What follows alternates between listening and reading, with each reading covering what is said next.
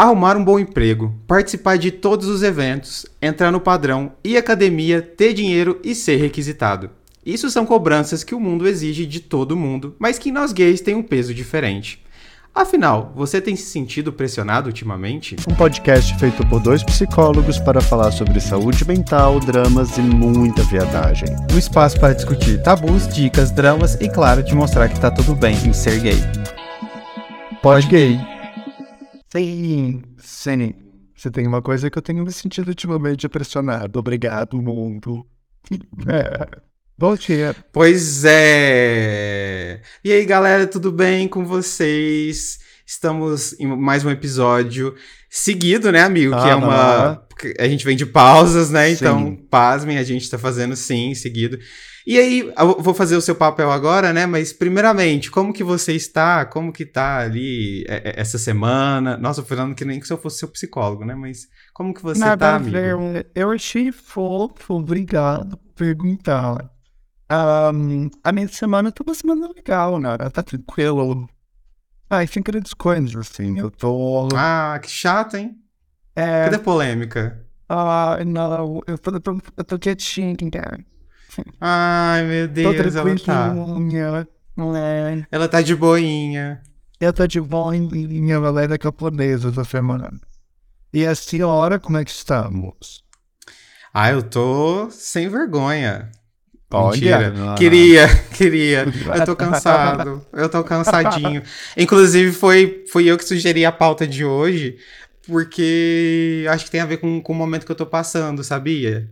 Fazer terapia aqui pra milhares de pessoas. Vamos fazer uma terapia aqui pra milhares de Va- pessoas? Vamos conversar, vamos hablar, vamos hablar. Habla mesmo, Vamos hablar, vamos hablar. Joga na moda, como é que você tá se sentindo ultimamente? Fala aí. Bom, é, enfim, eu tô me sentindo bastante cansado e eu não estou reconhecendo. Eu até falei pra você quando a gente fez a ligação, né? Eu tô cansado, eu não sei porquê, mas se a gente olhar, eu sei sim porquê e eu estou bem. Óbvio. É, exausto mesmo, é bem óbvio, né? É, e é engraçado que. Engraçado não, é interessante que eu tenho me sentido bastante é, cansado, só que eu não me permito me sentir cansado. Vou explicar melhor. É como se eu tivesse cansado, mas eu me questionasse. Nossa, Lucas, você só fez isso. Você não pode se sentir cansado. Eu tenho isso, entendeu? Aham. E aí eu me cobro pra eu não me sentir cansado. Aí o que que acontece? Eu me cobro por estar me cobrando e aí vira uma cobrança em cima da outra, que não tem fim, Uhum. uma espiral de cobrança, né? E aí eu falei, ué, calma aí, né? Calma aí. Eu tô falando, eu- eu, tô alertando aqui os meus pacientes sobre isso, tô falando bastante meus pacientes sobre isso, eu não tô aplicando minha vida? Não faz sentido? E aí eu comecei a, a, a parar pra pensar isso nos últimos dias, que eu realmente tenho me sentido bem cansado. E. Porque assim, eu não tiro férias. Eu não tirei férias no Natal e Ano Novo. Eu, eu não tiro férias há, tipo, uns dois, três anos. Acho que é isso. Meu Deus. E é isso eu tô acumulando. Menina, tô é. E eu tô acumulando, acumulando, Amigo, acumulando. Que responsável. Muito, né? Mas eu vou explicar por que eu não tiro na, na- no final do ano novo. Final do ano novo, no final do ano. Mas. Mas tá nervoso. Enfim. É- na verdade, é que eu bebi muito café antes de começar, porque a gente tá fazendo de dia aqui. Ah, Aí, às vezes, eu vou ultrapassar, assim, um pouco o meu limite do. Meu pensamento Ah. ultrapassa o limite da, do que eu posso falar, entendeu? Entendi. Mas, enfim, e aí eu percebo o quanto eu tenho me cobrado, não só nesse momento da minha vida, mas tenho me cobrado muito em ou, vários momentos desde que, sei lá, eu me entendo por gente, sabe? E muito por uma questão, como eu até falei na introdução, muito clara, a gente vive num mundo em que ele é feito pra isso, pra gente se cobrar e produzir, produzir, produzir cada vez mais e consumir. Olha é, o, o tratado comunista aqui. E também. é, Só que eu sinto que eu tenho um pouco a mais disso, sabe? Eu, e, e não só eu, né? Se eu parar pra pensar em todos os meus pacientes, acho que talvez a grande maioria tenha essa mesma questão. Em menor, em maior grau, mas tem essa questão, né? E, e eu não sei se é uma, uma relação que você tem também, né? Uhum. Mas eu percebo que além do mundo cobrar essa produção, parece que a gente, quanto gay, a gente tem que criar uma proteção. A gente precisa criar essa proteção através do sucesso, de estar bem. A gente busca essa inclusão, busca esse tempo perdido, né? Enfim, eu percebo que a gente chega na fase adulta, além dessa cobrança do mundo, com um monte de outras questões que fazem a gente se cobrar quadruplamente, digamos assim. Sim, Não sei se você sim, tem essa sim. questão também. Nossa, né? Enfim, total. Acho que a gente. Sei lá, eu pelo menos sempre sinto uma partezinha minha me cobrando assim, de que eu posso fazer mais, de que tem que estar mais bonito, de que tem que estar mais bem feito, de que. De que o que eu tô fazendo nunca é suficiente. E eu tava pensando sobre isso agora há pouco, inclusive, porque nós passamos algumas semanas sem publicar episódios do podcast. E daí, hoje saiu o episódio sobre o bom veneno. E eu recebi várias mensagens de pessoas falando do quanto elas estavam felizes de ter um novo episódio e tal. E daí eu sempre fico, gente, que louco, né? Porque eu sempre saio das nossas gravações, ou às vezes com uma partezinha minha sentindo de que eu não tô fazendo um bom trabalho. De que eu preciso aprimorar. E daí quando eu checo o que acontece fora, eu vejo que as pessoas gostam, acompanham o trabalho. Isso me leva um pouco para esse lugar, assim, e eu tô usando o podcast só como exemplo bem próximo, acho que meu e teu, e de quem nos acompanha aqui. Mas, mas sim, isso me pega o tempo todo e é super pauta em terapia dos pacientes. Afinal de contas, você que está nos ouvindo, né? Você sente que você se pressiona também? Ou você sente que você se permite ficar de boinhas de vez em quando? Além É, do dois anos que tirar férias. Menino é. Mas eu não tirei, é porque meu, meu trabalho, ele tá meio inconstante desde há dois anos atrás, agora que ele tá mais constante, né? Tipo, o que, que eu quero da minha vida, aí eu mudei pra São Paulo, aí depois de mudar pra São Paulo eu mudei de apartamento, enfim. Aí era pra eu ter tirado, que nem pessoas normais tiram, entre Natal e Ano Novo e etc. Só que eu odeio época de Natal e Ano Novo, eu não gosto. E aí eu prefiro trabalhar do que ficar, tipo, meio à toa, tipo, na bad, entendeu? Mas podia ter tirado Então- férias depois. Não precisava ter sido É. nessa época. Mas aí eu, aí eu fui engatando, sabe? Fui engatando, fui engatando. Mas aí eu vou tirar, tô avisando para meus pacientes, a partir de hoje até dezembro, viu, galera? Vocês não. Tô brincando. Mas eu vou tirar esse ano, é, que tira férias retroativas. É, a partir de agora, eu vou. Eu já me programei, tipo, pras férias, entendeu? Eu já tenho meus períodos pras férias. E porque. E quando que você veio pra Florianópolis? Quando você me convidar, você não me convida? Nunca me convidou. Eu vou te convidar agora. Você está convidado a vir a Florianópolis. Está registrado, Lucas. Mas ele é. É Sabe vou aquelas pessoas que convidam, falam, vamos, sabe, vamos, e não, e não fala quando? É o Jonathan. Eu, inclusive, deixa eu te falar de novo. Eu tô indo pra São Paulo mais uma vez. Eu vou ficar na tua casa. Eu tô em maio. Pode anotar. Dia 17 eu tô chegando. Ó, ouvintes de São Paulo, dia 17 de maio, Psi estará por aí. Eu, no caso. Banheirão garantido. É, ela, ela vai ficar, inclusive, na porta. Ver se o segurança tá chegando pra mim. Eu vou ficar, pode deixar, pode deixar. Ah, Mas. Mas, e, e sabe o que, que é complicado? Porque a gente não cria um parâmetro. Tipo assim, para pra pensar, você que tá ouvindo, sabe? Para pra analisar. Você tem um parâmetro de, ok, esse. Quando eu atingir tal objetivo, eu vou estar bem. Quando minha vida estiver de tal maneira, eu vou estar bem. Muitas vezes a gente não tem. A gente só cria metas muito grandes aham. e além de. E só cria metas grandes e fala, quero alcançar isso. Sei lá, tipo, quero ter minha casa própria, vamos imaginar, né? Aí a pessoa fala, quando tiver uma casa própria vai ser uma realização. Mas, tipo, ok, isso a longo prazo, mas. E, e- e por enquanto, sabe? Quando que, como que você sabe que você terminou seu dia e tá bem? E você fez um bom trabalho? Porque se você só segue na onda das suas crenças, né? Se você só segue na onda da cobrança externa, do mundo, você vai sempre achar que você fez um mau trabalho. Né? E eu acho que é isso que você sentiu também. Quando você não tem uma, um, um parâmetro, quando você só seguia pelo mundo externo e só seguia pelas suas crenças de achar que você é insuficiente, é, você sempre vai terminar o seu dia falando, cara, que lixo, né? Tipo, eu poderia ter feito melhor isso, poderia ter feito melhor aquilo. De fato, a gente poderia ter feito melhor um monte de coisa. Sempre vai ter como a gente fazer melhor.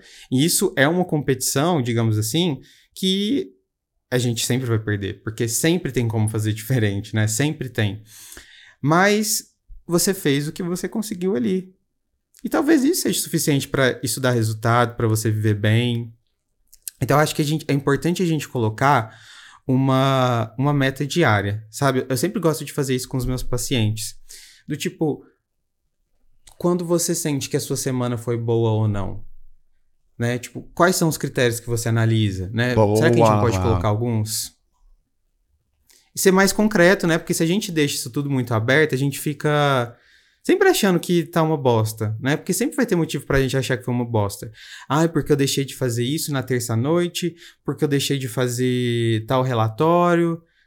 E, e, e, é impressionante, todo paciente que fala que sentiu que não fez nada, sentiu que não produziu, se a gente para pra analisar o trabalho dele, ele fez mais até do que deveria sabe? Mais até do que deveria, ou que deveria, simplesmente. Que é, tá ótimo, né? Ah, não, e que já é muita coisa. E muitas vezes já é muita coisa o que deveria fazer, né?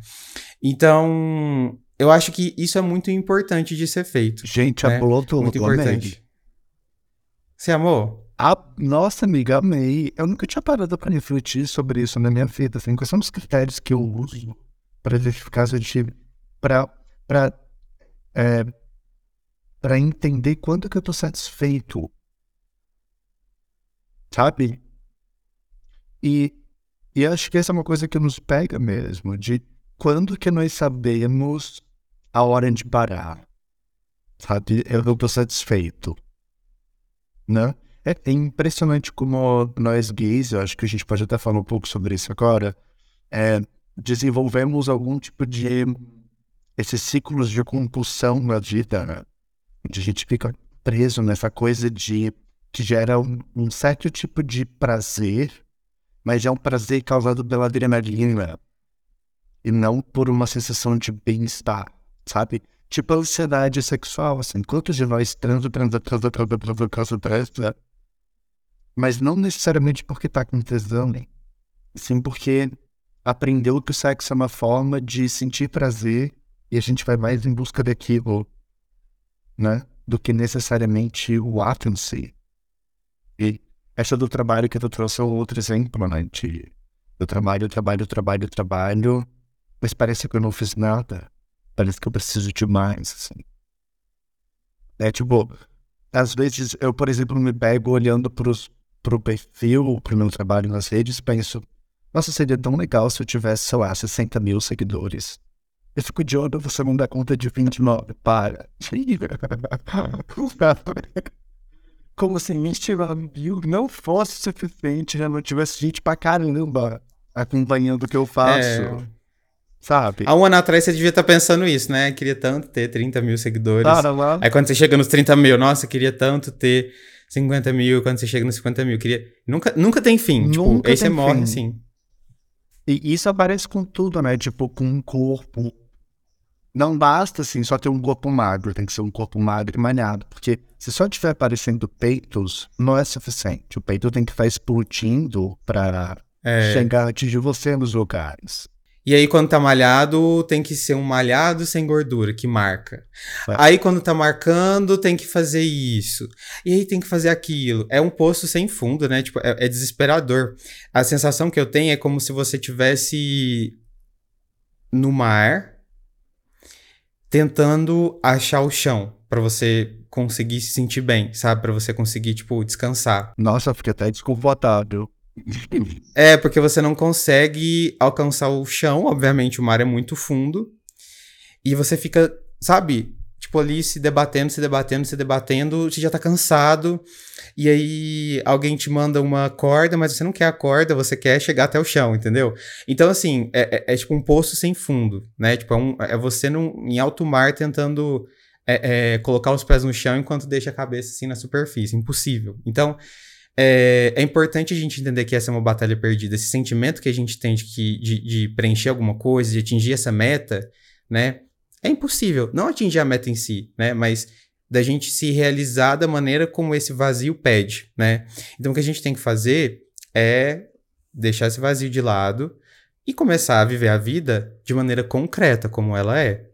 Mas é, tem uma coisa que me, que me pega muito, sabe?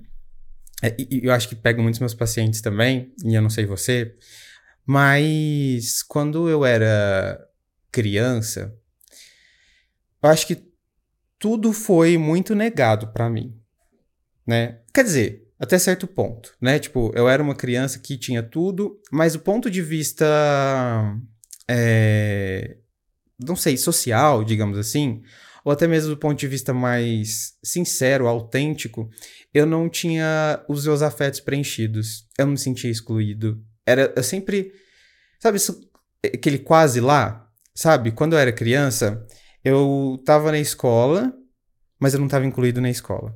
Quando eu era eu estava na minha família, mas eu não estava incluído na minha família, porque por mais que eles dessem atenção, eu já sentia que tinha alguma coisa ali que era diferente, né? E não sabia o que. E aí quando eu sou adolescente, todo mundo tá ficando com todo mundo, mas eu não tô. Sabe? Sabe quando você tá incluído, mas não tá? Esse tô lá, mas não tô? Eu sinto muito isso, que eu vivenciei isso.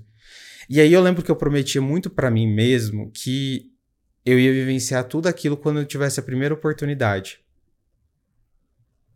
Sabe? Quando você tem a primeira oportunidade, por exemplo, eu vou sair dessa escola, vou me formar, vou para faculdade, vou me assumir e aí eu nunca mais vou me sentir dessa maneira. Sabe? E aí eu vou aproveitar tudo, eu vou ganhar destaque em tudo, eu vou ser tudo, vivenciar tudo, tá em todos os lugares. Eu tinha muito isso. Eu não sei você. E eu sinto que isso é um Total. fantasminha que me persegue. Você também sente isso? Total, e a imagem que aparece para mim é exatamente isso, de um fantasma. É como se a gente é, desprendesse uma parte de quem somos, sabe? Tipo, eh, sabe aquela história de, de lagartixa quando tá prestes a ser atacada, que ela é capaz de arrancar parte do próprio rabo assim e deixar para trás para poder seguir? Uhum. É, eu acho que acontece um pouquinho isso, assim, na nossa experiência enquanto pessoas LGBT+. Acho que a gente vai... Teve até um vídeo do, da, de uma entrevista da, da Ícaro no podcast do Pedro HMC, onde ela fala sobre do como a gente vai deixando partes nossas para trás para poder estar nos ambientes. Só que não são partes que dizem respeito só a comportamentos nossos e, e, e coisas que a gente deixa de fazer. Fala sobre características, sobre desejos, sobre sonhos, sobre planos, né? Às vezes eu, eu, eu consigo me sentir... Bom, durante muito tempo eu me sentia como se eu fosse um impostor dentro do meu próprio corpo. Porque essa pele que as pessoas veem para fora é uma coisa completamente diferente daquilo que eu sinto e que eu vejo por dentro. Então, eu acho que quando tu traz isso sobre infância, né, Lucas? É, é, tocando um lugar muito sensível nosso, porque quantas vezes a gente quis fazer coisas e não pôde, ter que engolir seco. Eu vou fazer um comentário agora é, meio super desolação, mas que também não é.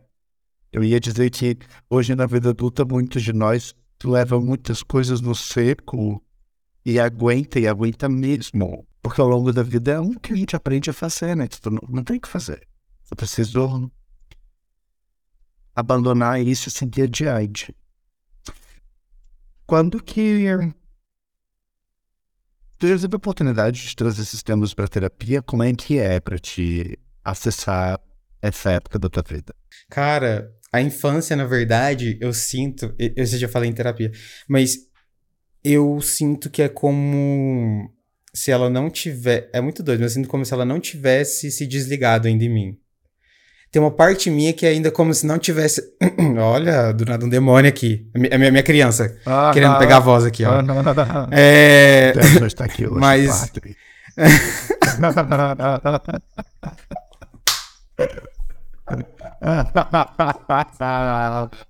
Sai, demônio do homossexualismo.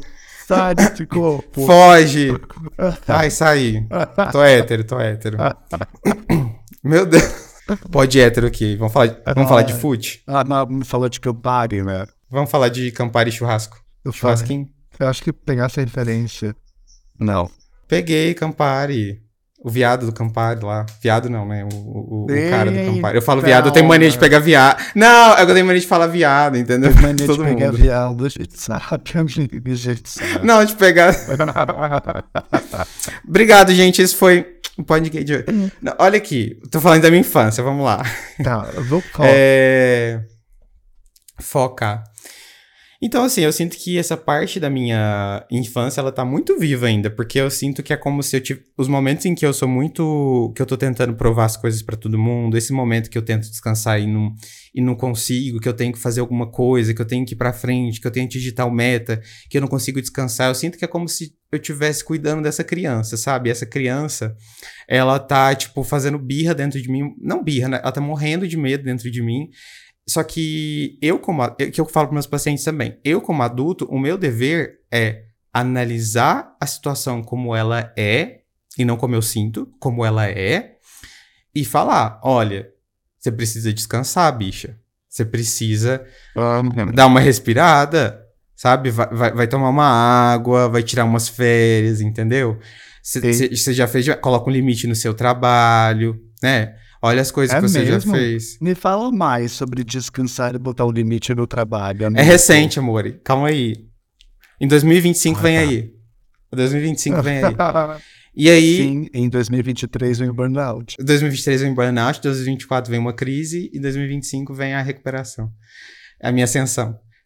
É, é, e aí, eu sinto que é como se eu tivesse cuidando, tendo que cuidar dessa criança, mas é muito mais fácil a gente cair nessa. automaticamente nessa. nesse medo da criança que a gente tem, sabe? Esse medo de Uhum. eu tenho que atingir tal sucesso para provar para todo mundo, eu tenho que atingir sucesso profissional pra, e financeiro para eu estar bem, eu preciso participar dos, de, de tudo que é possível, eu preciso entrar num padrão, eu preciso arrumar um namorado perfeito, eu preciso, sabe, tipo, é, é muito precisos, né? E aí eu sinto que eu, tive, eu tenho que cuidar dessa criança e ser o adulto para ela. É, e, e é muito fácil a gente cair nessa, nessa, nessa pira mesmo. Porque, tipo, a maior parte do tempo da nossa vida foi o que a gente aprendeu. Tipo, agora que a gente tá. E agora no meu caso, né? Agora que eu tô, por exemplo, identificando e lutando contra isso. Então, querendo ou não, é automático pro meu cérebro esse, esse comportamento de, putz, eu tenho que me doar, eu tenho que fazer isso, eu tenho que fazer aquilo, né? E só que isso é, é muito difícil porque cria uma relação ruim com o trabalho, com o seu corpo, né?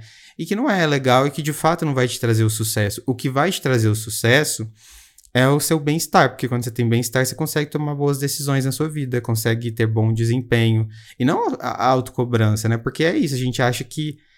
E agora, culturalmente falando, a gente tem essa cultura de que você tem que se cobrar, entrando.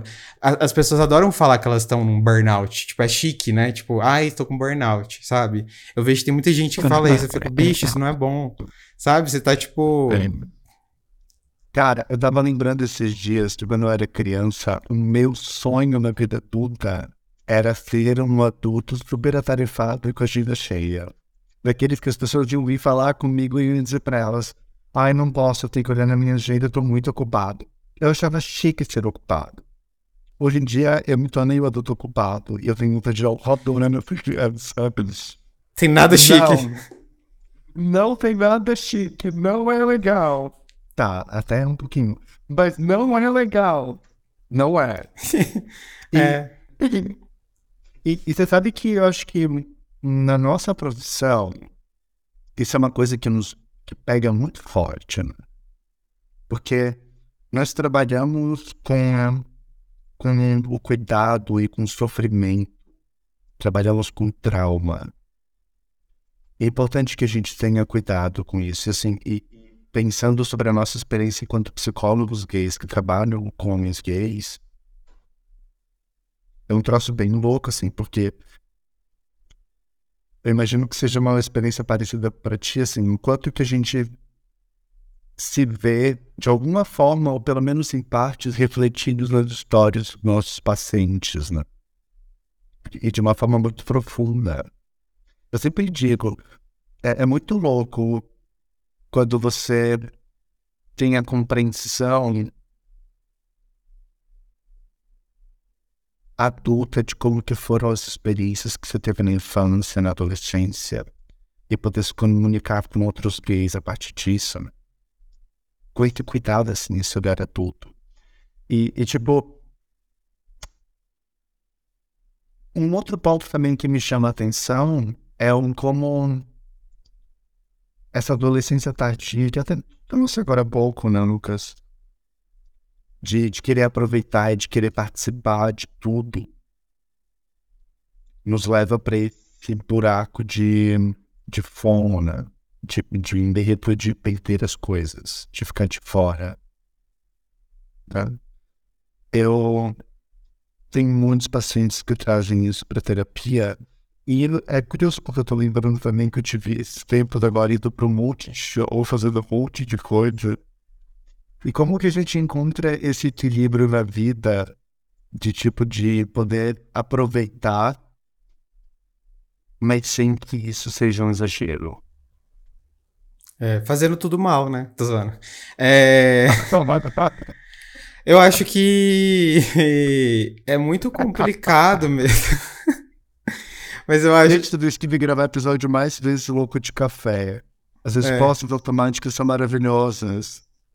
É... Eu quero mais nunca vogal na vida. Louco de café, só me dá um café. Daqui a pouco passa, eu tô, tipo, em depressão. Não, tô brincando. Mas. Uhum. É... Com vergonha do que gravou. É, exatamente, falei. É, vou falar pro Matheus, nosso editor. É, você pode deletar o, o, o episódio inteiro. Mas é. Eu, eu, isso realmente acontece porque existe esse FOMO que é, é, é o fear of missing out, para quem não fala inglês, é o medo de, de, de você estar de fora, né, de perder os eventos, e que eu acho que, cara, talvez seja uma das coisas mais, mais gays que tem esse FOMO, sabe por quê? É, quando você é adolescente, você. Eu não sei, eu acho que tem muitos gays, ok, que estão incluídos, às vezes por se fingirem de héteros, né, e tudo mais, são incluídos em festas e tudo mais. Só que mesmo essa experiência de você ser chamado para os eventos, você está indo para os eventos não para aproveitar como você realmente gostaria. Então isso já meio que tira o, o, o você estar indo e aproveitar. Então, quando eu era adolescente, eu, por exemplo, não era muito chamado para as festinhas da minha sala. Se tiver algum ex-colega ouvindo isso aqui, a culpa é sua, tô brincando. É, ah, ele aí, guardou nomes. Eu guardei nome. e eu tinha essa sensação, tipo, putz, estou de fora de tudo. Porque eu me sentia de fora. Eu me sentia de fora porque literalmente eu estava de fora dos eventos. E também porque eu estava sentindo como se eu estivesse conversando com as pessoas, mas com uma intimidade muito falsa, né? E isso é muito ruim. Isso é muito ruim. E, e, por mais que, por exemplo, tem muitos pacientes que, que, que eles fingiam de hétero, então eles conseguiam infiltrar espaços, né? Mas infiltravam a que custo, sabe? Fingindo quem são. Então, não era realmente aproveitar uma festa. Às vezes, esse não era aproveitar, a festa era como se fosse um trabalho, sabe? De você ter que ir, fingir que é um personagem para manter na mente das pessoas quem drag. você é. Fazer drag reversa. E... Não, é fazer drag. E, e aí você acaba tendo uma sensação de, cara, eu tô perdendo tudo. Eu tô de fora de tudo. E é uma sensação muito ruim. A gente que passa por isso, a gente sabe que é ruim. A gente sabe o quão ruim é se sentir de fora, né? De, de, de não estar tá incluído em nada. Tipo, dói, né? Nossa. E a gente se sente muito Sim. inseguro e desprotegido. Inseguro, assim, e esse se sentir de fora, esse medo, essa exclusão, essa insegurança, isso tudo torna, cria um vazio muito grande dentro de nós, né? E eu acho que é justamente esse vazio que cria essa necessidade de, quando eu for adulto, quando eu começar a ter condições financeiras, eu vou, sabe, fazer e participar de tudo, porque a gente fica muito sensível a, a, a, por exemplo, você. Eu já me peguei isso há, alguns anos atrás, eu me peguei, tipo, pensando isso, né? Mas eu vejo todo mundo nos stories indo em tal lugar, sabe? Aí eu falo, caralho, eu não tô nesse lugar. E às vezes eu nem queria estar nesse lugar realmente, né? Mas eu, sei lá, todo mundo viajando, né? Ah, eu não sei se você percebe, mas é, é, ano novo é os gays vão todos pro Rio de Janeiro, né? É, é, é a convenção. É a convenção, ah, sei se você já viu. E aí ah, eu fico, caralho, tá todo mundo lá e eu não tô. E às vezes eu fico, caralho, tô muito excluído. Aí, aí eu penso, Lucas, eu nem queria estar lá, sabe? Tipo, nem queria estar com essa. Quem que tá lá, sabe? Tipo, eu nem queria estar com. Nem são pessoas, às vezes, que você realmente conhece ou tem uma intimidade. E. Mas é um vazio, né? Porque. E esse vazio ele suga muito a gente. E é justamente esse vazio que não tem fundo. Então eu penso que a gente não vai vencer, tipo, a batalha contra esse vazio. Né? Tá parecendo um papo meio louco, mas eu juro que tem sentido. É como se esse vazio fosse um buraco negro, sabe? Que você não vai vencer uma luta contra um buraco negro. Você não vai preencher as coisas de um buraco negro. O que, que você tem que fazer? Partir para outra, sabe? Você criar coisas estáveis na sua vida, você criar é, é, é coisas concretas, metas concretas, né? Você criar, criar os seus padrões de vida de acordo com o que você acredita, né? Porque isso é uma coisa que a gente vai falar mais pro final, né? Mas como tirar a sensação do medo do fracasso, o medo de estar esquecido, o medo de. essa pressão que a gente sente, né? É, mas é a gente não, não tentar vencer essa luta contra esse, esse, esse vazio, sabe? Essa necessidade de se provar e ter tudo ao mesmo tempo, mas sim de você, cara, é isso aí, vai existir esse buraco, algumas vezes vai aparecer, mas o que, que eu tenho que focar na minha vida, né? Quais são minhas, minhas metas? O que, que faz sentido? E, e, e é assim, a gente partir para essa, essa perspectiva, porque senão a gente fica sempre tentando vencer essa adolescência tardia, sempre, sempre, sempre, e nunca vai acabar. Né? É, é, e você estava falando agora sobre o, esse, uma espécie de pacto que nós fazemos, né, de quando eu tiver oportunidade eu vou aproveitar tudo. Acho que isso nos leva para o porquê a relação com o trabalho e com os estudos é tão forte, né? especialmente do trabalho. Né? Porque depois que você se topa, que você consegue fazer uma, né, se, se formar de alguma maneira, estudar, investir na sua educação, e começa a trabalhar, a cobrança e exigência para ter uma boa performance, para poder subir de cargo, para poder ter mais dinheiro, né? Para poder investir em mais coisas da vida. Porque é isso, né, gente? Estar em todos os rolês, viajar, enquanto banca as despesas de uma casa e vive, precisa de grana, né, meu amor? Não é assim. Ninguém vai passar virada do ano no Rio de Janeiro, entendeu? Porque tá comendo só arroz cru todos os dias da semana. Isso não acontece. Né? Então, tem um custo que é impressionante quando eu vejo é, em clínica como pacientes que, sei lá, ou ficam desempregados, ou que não passam num processo seletivo, ou que perdem uma vaga que queriam, o impacto que isso traz.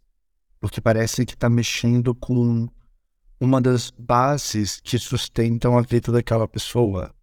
Porque é isso, né? Acho que muitos de nós carrega esse trauma de ter que voltar para esse lugar de uma vida onde a gente tem que estar nesses ambientes. Eu tinha esse ambiente de uma vida é, menos autêntica. Né? Eu tô te ouvindo falar sobre aproveitar em festas, eu fico pensando, meu Deus, o jovem que hoje, em quase 30 anos, que dança rebolando até o chão numa balada, ouvindo Lady Gaga, nunca aproveitaria uma festa da mesma. É, não é a, a, mesma pessoa que há 10 anos atrás ia pra balada sertaneja e beijava mulher, entendeu? Eu já tive essa época. Mentira! Não, não, não consigo. Acredite se quiser. Não acredito. Acredite se quiser eu ia pra balada sertaneja e beijava mulheres. Eu tô tentando te não, imaginar, eu simplesmente não consigo. Eram, eram, muito bonitas, mas não é sobre isso. Mas é que, eu tô, é que eu tô tentando, eu não consigo imaginar você lá na, Amigo. Ouvindo um Gustavo Lima, um Jorge Matheus e sei lá. de- Amigo. Não consigo. Amigo, eu tive essa fase. E olha que quem morou em Uberaba foi você, né? Pois é, Mas viado. eu tive. Eu tive. E daí eu fico lembrando disso, assim. Meu Deus, gente. Uma balada sertaneja hétero, sabe? Cheio de hétero top. Hoje eu sei que são tudo bolsominion. Entende? É desse lugar que eu tô falando. Homem hétero brigando, se passando, porque o fulano olhou pra bunda da mulher. Entende o nível de situação? E daí eu fico, gente. Onde é que o universo. É um universo paralelo completamente diferente. É, isso não é só sobre os ambientes, assim, né? É, o quanto que a cobrança que a gente tem, eu sinto que de alguma forma, Lucas, parece falar sobre essas, esse sentimento profundo de vergonha que nós fomos aprendendo a ter com nós mesmos por conta da homofobia que a gente sofre, sabe? Porque todas as vezes que a gente entra nesses temas de cobrança com corpo, competição, culpa de descansar, o medo de fracassar, a cobrança com trabalho, é, adolescência tardia, todas as vezes a gente sempre acaba voltando para esses sentimentos de vergonha, de baixa autoestima, sempre. E, acho que aí sim a gente tem uma parte nossa infantil desse aluno, é o dele ferido, que precisa ser cuidado. Não é porque esses dias eu andava numa sessão com um paciente, o paciente gato, gato, gato, gato, gato. Ele contando que ele não estava conseguindo ir na academia nesses últimos dias, e que por conta disso o corpo dele desinchou. Mas o bicho continua? Gato, né? com o corpo todo esculpindo e eu olhei pra cara dele, eu pude dar dois tapas na cara dele e falar, gato, pelo amor de Deus, para! Qual é o limite? É. Sabe? Tipo, qual é o limite? O outro trabalha por dois anos seguidos e qual é o limite do que ele me dá três, porra? Dois anos e meio é o limite. Ah, Eu entendi que dois anos e meio é o limite, viu, galera? Mas olha aqui. Eu sinto que essa é como se fosse, é o que você falou, é como se fosse uma base para nós, tipo, o ter muito sucesso no trabalho, o ter conforto financeiro, o, o, o você estar num padrão social de beleza, né, aquilo que é imposto. É, parece que a gente tem sempre que estar nisso, porque além de você além do óbvio, né? Perder o emprego é difícil pra todo mundo, mas é que além do óbvio, pra, pra gente é como se a gente tivesse que voltar a uma vida anterior a quando a gente tinha isso tudo, né? E a vida anterior Ah, quando a ah, gente ah. tinha isso tudo, né? É o quê?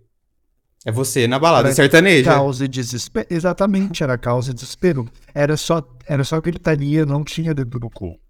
Não tinha, era só... Entendi, era só gritaria. Infelizmente. Tiraram a parte boa. Então. é- é- é- E aí a gente não percebe isso, porque se a gente colocar racionalmente, não tem sentido. Na maior parte das vezes não tem sentido. Mas é que tem um lado nosso que acredita nisso, porque o nosso cérebro ele não tem sentido sempre, ele não usa a lógica. Sempre, né? E tem uma parte que provavelmente acredita nisso. Então, acho que o peso de você, é, entre aspas, fracassar, né? De você, ou seja, não conseguir atingir um corpo mais padrão possível, você não conseguir atingir e ter uma casa, atingir o conforto financeiro grande, ter uma casa super legal. Quando você sente que não consegue ter isso, aí é como se você se colocasse em risco, entendeu? É sempre uma. É sempre como se a gente estivesse fugindo, sabe? Fugindo, fugindo, fugindo. E o que faz a gente correr é justamente são essas conquistas. Mas isso vai criando cada vez mais um buraco, porque cada vez mais isso vai aumentando, isso vai, vai, vai, vai, vai, vai, vai. E aí não tem fim. E aí quando vê, a gente tá, tipo, num burnout muito grande, a gente tá com ansiedade, a gente tá com depressão, porque são fatores, né? Tipo, o estresse é é um fator que te desmotiva a viver mesmo. Fazer coisas básicas, né? Mas olha só, a gente estava falando agora há pouco sobre cobrança estética e competitividade entre gays. Você sente mesmo dessa forma? Tu sente essa, esse peso de, de estar competindo com outros gays? Sabe por que, que eu sinto? Porque existe uma. Uma. Como é que fala? Não Porque tá, só. então tu sente. Hã? Então tu sente, essa é a pergunta que eu fiz. Sim, e sabe por quê? Porque existe algo muito confuso. Existe algo muito confuso que é você é do mesmo gênero que as pessoas por quem você se atrai. Isso eu acho que Aham. bagunça muito a nossa cabeça. Muito, cara, muito. Não é? E, e- e é muito doido, porque a mesma pessoa por quem você se atrai é tipo, é como se realmente fosse uma, uma, uma competição. E eu nem falo competição, tipo assim, é, é- é pessoas pe- pelo. por um, sei lá, tipo, vários gays por um ativo, digamos assim, né? Não falo nesse sentido. Embora isso aconteça. Embora sim, é um fato. É, eu falo, tipo, até mesmo de você se sentir mal por conta de, sei lá, vamos imaginar, o seu parceiro, a pessoa que você tá ficando, ela é do mesmo gênero, ela tem a mesma orientação sexual e ela às vezes tem X coisa a mais que você. Aí você já fica, putz. E, e principalmente na parte sexual, principalmente na parte corporal estética, né? Então Uhum. eu sinto que é como se fosse sempre o nossa, a nossa mente competindo, sabe? E eu sinto que Uhum. s- existe essa. Existe essa. Como que fala? Essa rivalidade, que eu acho que vem muito também por conta do, do, do machismo, né? Homem se compara, é, porque por parte da nossa vida a gente foi tratado como homem hétero, né? Então, a gente tem isso ainda. Olha, olha que bosta, né? A gente tem duas cargas pra viajar, carregar, né? Sem, sem socorro Deus, né? Socorro. E aí a gente fica nessa, né? Como se a gente tivesse que é, competir, tipo, por uma. Por uma. Virilidade. Eu não sei, tipo, é uma coisa muito besta, né? Se a gente pa- pa- parar pra pensar, é muito besta, mas que mexe muito com a nossa autoestima. É, não é? Você vê isso Eu, também? eu percebo. Então, tenho. Eu sinto isso. E eu percebo algumas coisas. é, eu percebo que isso varia de coisas e coisas, assim. Eu, eu lembro, eu percebo que, tipo, por exemplo. Em momentos onde eu me sinto inferior a outros gays, por qualquer paranoia que seja da minha cabeça, é, automaticamente vem uma partezinha minha que fica procurando defeitos neles pra fazer me sentir melhor. Isso é péssimo, é horrível, assim, mas não é como se eu realmente acreditasse naquilo. É, é como uma forma do meu sistema interno De te fazer sentir segura, né? Exatamente, é, é, é me fazer, fazer me sentir seguro e, e bem no meio daquele, daquela situação desconfortável, sabe? Porque com frequência as coisas que nos afetam e que geram essa competitividade falam sobre os nossos desejos, né, Lucas? Quantas vezes a gente às vezes olha para um cara bonito e se sente mal não porque o cara é muito bonito, assim, mas porque bate uma, uma insegurança, uma baixa autoestima minha de achar que eu não sou tão atraente quanto ele.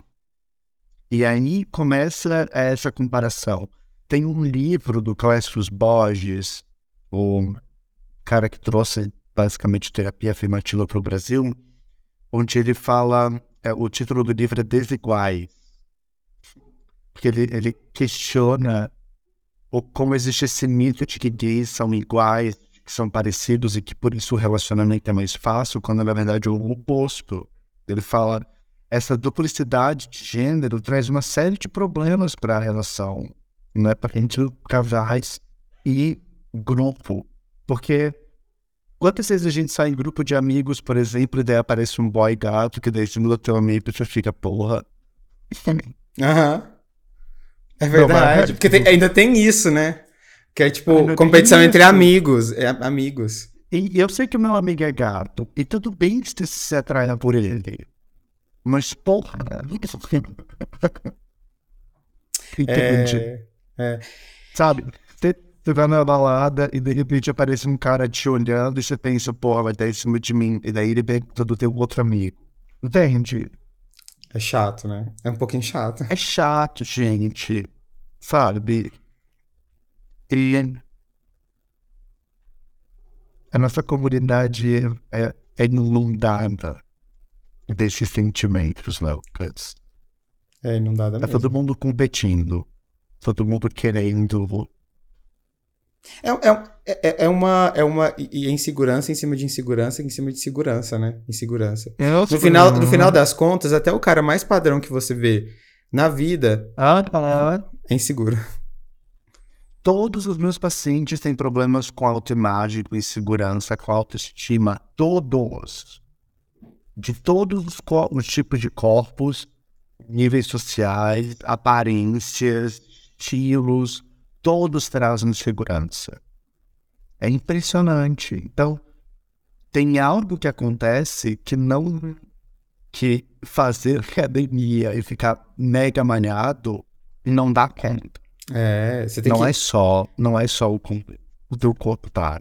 É, você tem que trabalhar sua mente também, sabe? Porque, é, ok, você vai na academia, você vai ter um certo prestígio se você mudar o seu corpo, né? Muitas vezes, e, e entrar naquele padrão ou próximo do padrão. Mas isso não é o suficiente. Isso é- pode ser legal por um momento, mas não é o suficiente para você conseguir se sentir bem com você mesmo, sabe? De você se sentir seguro e ter essa autoestima e tampar esse buraco que a gente tanto tá falando dele aqui, né?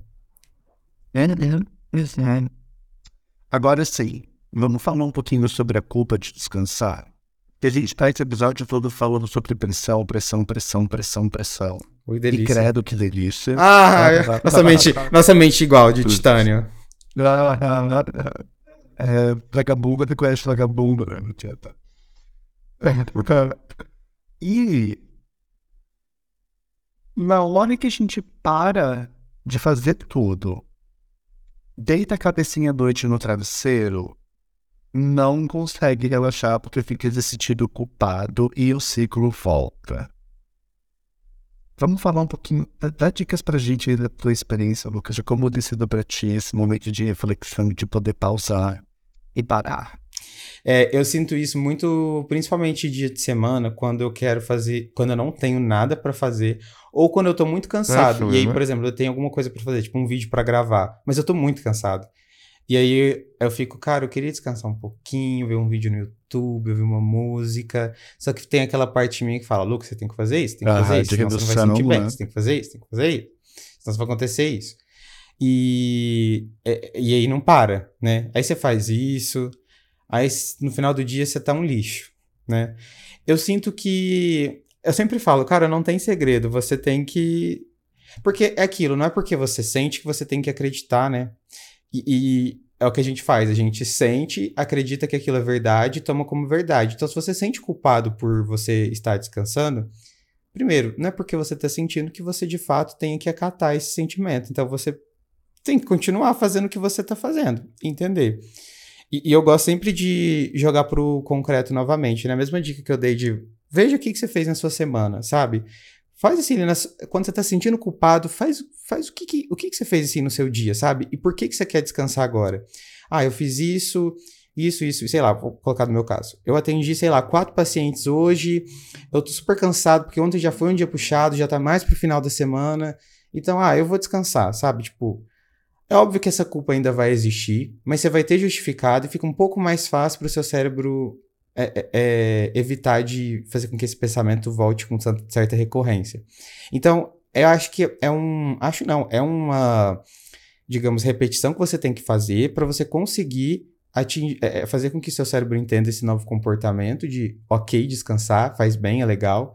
E, e assim você adota esse comportamento com mais facilidade. Perceber o quanto aquilo foi importante para você no restante do seu dia da sua semana. Porque você vai entender, ah, o descansar, ele faz parte da minha vida.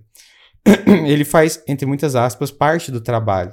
Né? O trabalho, ele exige descanso. Embora hoje exista cultura contrária, mas você não vai fazer um bom trabalho. Inclusive, amigo, tava- isso me fez até lembrar que é, na Europa existe hoje uma discussão muito grande de diminuir a carga semanal, que trabalhar, se não me engano, 35 horas, 40, eu não lembro, mas tipo, de segunda a quinta.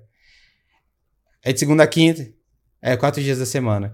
E o quanto isso tem feito as pessoas trabalharem muito melhor, melhorar a qualidade do trabalho. Então, assim, o descanso, ele é importante. As pessoas demonizaram, mas ele é importante. Então, eu acredito que não acreditar no que você sente, entender que aquilo faz bem, ver os benefícios de você descansar e você Uhum. seguir descansando, assim, nesses Aham. momentos, é o importante. Eu tava lembrando que, tipo, é, são, tem o lugar que a gente está faz muita diferença nesse sentido, né? Porque, nossa, quando eu fui pra São Paulo, eu fiquei chocado em como. Que é muito calmo, né? Ah, As pessoas são muito tranquilas, como né? a cidade, uma cidade relaxada, sabe? Eu, eu- Nossa, o povo aqui, nossa, gente, me deu tranquilo. vontade de, de jogar chuva de Rivotril em cima de São Paulo. Assim, pelo amor de Deus, vão dormir um pouco e parar. Sossega. Tá todo mundo correndo o tempo inteiro, Tudo fazendo correndo, tudo, o tudo tempo pra- inteiro. Sabe? Exi é, e existe uma competição. E olha que eu sou privilegiado porque eu trabalho em casa, sozinho. Então talvez eu não pegue tanto. Eu pego um pouco da vibe da cidade, né? Mas é, quem trabalha em escritório, em lugares mais coletivos, sofre muito mais com isso. E todo mundo fala, é um ambiente de competitividade muito grande. Porque aqui você tem muita oportunidade para crescer. Então as pessoas competem muito por isso, sabe? Óbvio, né? Mas. É, é, é, uma, é insano. Essa é a palavra que eu queria. É insano a forma como isso acontece. E a gente está aqui falando. Bom, já estamos chegando ao finalzinho desse episódio. E eu fico me perguntando: a gente falou bastante sobre o medo de fracassar e o medo de errar na vida. Mas o que é medo de fracasso? O que é fracasso para ti, Lucas? É uma pergunta que eu tenho me feito constantemente. Eu acho que o que eu sinto e o que eu penso racionalmente são diferentes, né? Acho que o fracasso para mim, do ponto de vista sentir, eu sinto que eu tô fracassando todos os dias. Então, fracasso para mim é a minha vida. Agora, de ponto de vista racional, eu sinto que o fracasso eu consegui, é, é, eu não consegui criar um bem-estar para mim mesmo. Eu não estar comprometido com o meu bem-estar. Essa, essa é a resposta bonita, digamos Nossa, assim. que lindo que isso. faz Eu amei. É.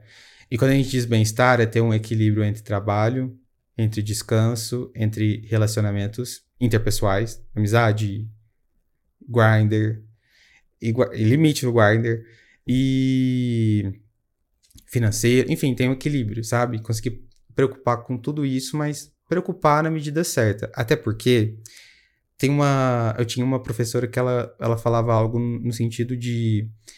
Imagina que é como se você tivesse um tanto de dinheiro. E aí, você tem que gastar cada nota com uma parte da sua vida, sabe?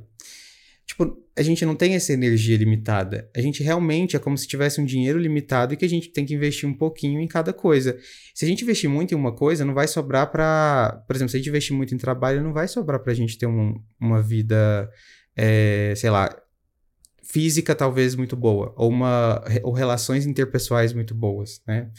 Então, é, eu acho que é ter esse equilíbrio que é o bem-estar, sabe? O bem-estar é equilíbrio. Então, eu diria que essa é- a resposta real, mas a resposta que, eu, que, que vem, às vezes, dessa criança minha é, tipo, sentir que tudo que eu faço já é um fracasso, entendeu? Porque o fracasso pra mim é, tipo, é, é- tudo que não é o impossível. Foi meio filosófico, hein? Nossa, amigo, triste. Tu realmente sente que tu estás fracassando todos os dias? Não, eu falo assim, meu sentimento mais primário, né? Mas hoje não, hoje eu sinto. é, hoje eu consigo pensar, tipo, em tudo que eu conquistei, sabe? É, mas até pouco tempo, sim. Até pouco tempo eu pensava isso. Era o tipo de pensamento que eu tinha e que eu não conseguia frear. Mas hoje, hoje eu tenho uma boa relação, assim, com o que eu tenho. Óbvio que tem dia que se acorda meio meu Deus, eu sou um lixo. Mas isso eu acho que é comum. Mas, no geral, eu, eu, eu sou bem satisfeito com o que eu tenho, sabe? Se, tipo, se eu parar pra analisar, sei lá, eu sempre gosto de fazer esse exercício. Se eu olhar de fora é, a minha vida, tipo, vai ver que tá tudo bem. Que eu tô fazendo um bom trabalho. Não, não. Eu gosto de fazer esse exercício também, tipo, analisar como se fosse alguém de fora. Que faz a gente não olhar com aquelas crenças, sabe? Com aquele, com, aque, com aquele óculos sujo, né? com aquelas lentes sujas. Sim, sim. Mas e você, amigo, como você definiria fracasso? Olha, eu tinha algumas reflexões sobre, mas depois de ouvir as tuas, me faz bastante sentido. Acho que. Copiou e colou. É, não, eu penso que fracasso é quando eu sei que eu poderia ter feito melhor e não fiz. Né? Porque uma coisa é eu querer sempre a perfeição. Essa perfeição idealizada. Outra coisa é eu ter uma compreensão sobre as minhas habilidades, a minha capacidade e os eventos estressores que têm me atrapalhado de chegar onde eu quero. Sabe? Então, nesses dias onde eu não. onde eu fiz menos do que eu achei que eu poderia, eu considero um fracasso. Mas eu tenho que ter uma relação bem cuidadosa com isso, porque honestamente eu, eu não quero ficar olhando para minha vida só a partir daquilo que não dá certo, sabe? Tem muita coisa boa e muita coisa incrível acontecendo também. Acho que não é justo comigo e nem com todas essas essas memórias de, de journals mais novos, sabe? Para que eu seja visto só a partir daquilo que não deu certo, que está dando de errado, que tem de problema. Sabe? Eu nesse um ano de produção de conteúdo na internet, muita coisa aconteceu. Eu pude mudar a minha vida e todos os dias eu recebo mensagens de pessoas falando do quanto tem sido transformador na vida delas também. Sabe, eu recebi mensagens de seguidores falando que decidiram fazer psicologia depois que conheceram o meu trabalho. então, isso me diz algo, sabe? Eu tento olhar para para aquilo que eu tenho de bom, para aquilo que está acontecendo de bom e tentar multiplicar mais disso na minha vida. Eu acho que essa é uma fórmula boa para a gente lidar com fracasso e lidar com essa pressão. Olhar para aquilo que já está bom, para aquilo que eu já tenho e me permitir ficar satisfeito com isso também. Sabe? É, é, eu posso ter mais, posso, mas deixa eu primeiro poder curtir o que eu já tenho. Porque é isso, assim, hoje eu tenho, sei lá, hoje, voltando ao exemplo dos 29 mil, né? Hoje eu tô com 29 mil seguidores, mas há um tempo atrás eu tinha 15.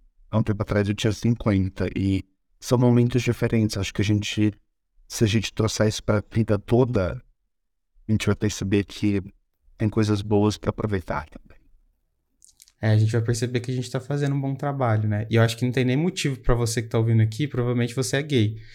Você é LGBT, é então gay, só. Eu amo. Você é LGBT. Você é, né? Você é, né, amor? Mas só de você estar tá aqui, isso já é uma vitória muito grande. E de você estar tá buscando esse conhecimento, então. É... Parabéns, sabe? Eu falo, vou falar parabéns. Vou falar uma coisa que você não se fala. Parabéns, sabe?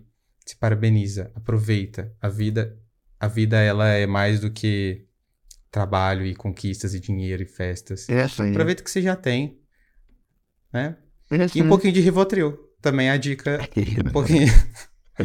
Olha, às vezes uma surra de piroca bem bela também funciona. Também funciona, é, também é terapêutico. Mas é difícil, porque daí depende de, uma, de alguém que te dê essa surra, né? É mais complexo. É, e aí a gente volta de novo não, para... É, daí, daí vai ter que ficar para um próximo episódio, não vai dar para falar disso hoje.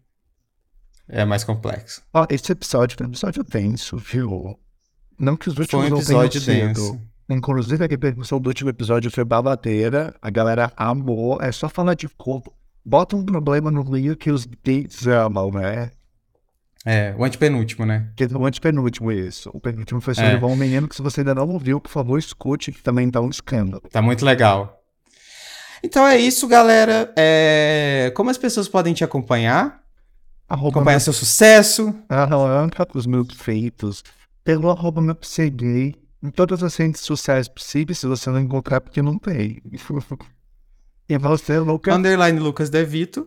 E claro, underline podgay num perfil que a gente finge que posta Ah. alguma coisa e não posta nada.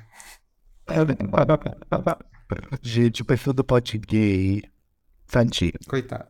Mais abandonado que. Mas ó, a gente tá vendo lá, a gente, tá, a gente só não posta conteúdo, mas a gente tá sendo volta e meia, tem uns stories brotando, tem a galera que tá sendo respondida. Na dúvida, você manda mensagem pra todo mundo que em outros três perfis a, A, gente vai ver. exatamente. Ó, uma boa semana pra você, viu? Se cuida, vai descansar. A gente vai conversar sobre isso. E depois a gente vai em outra parte da minha ida pra São Paulo, que a gente tem que conversar sobre esse É, babado. menino, tem que fazer um. Tem que organizar o surubão. Acha que é fácil da noite pro dia? Ah, não, ah, não, não, deixa pra lá. Ó, e pra você que tá nos ouvindo, se cuida também, tá gay? Vai, vai tomar um gole d'água, toma um copo d'água e respira. Vai fazer um skincare que vai dar tudo certo. Beijo. Beijo, tchau.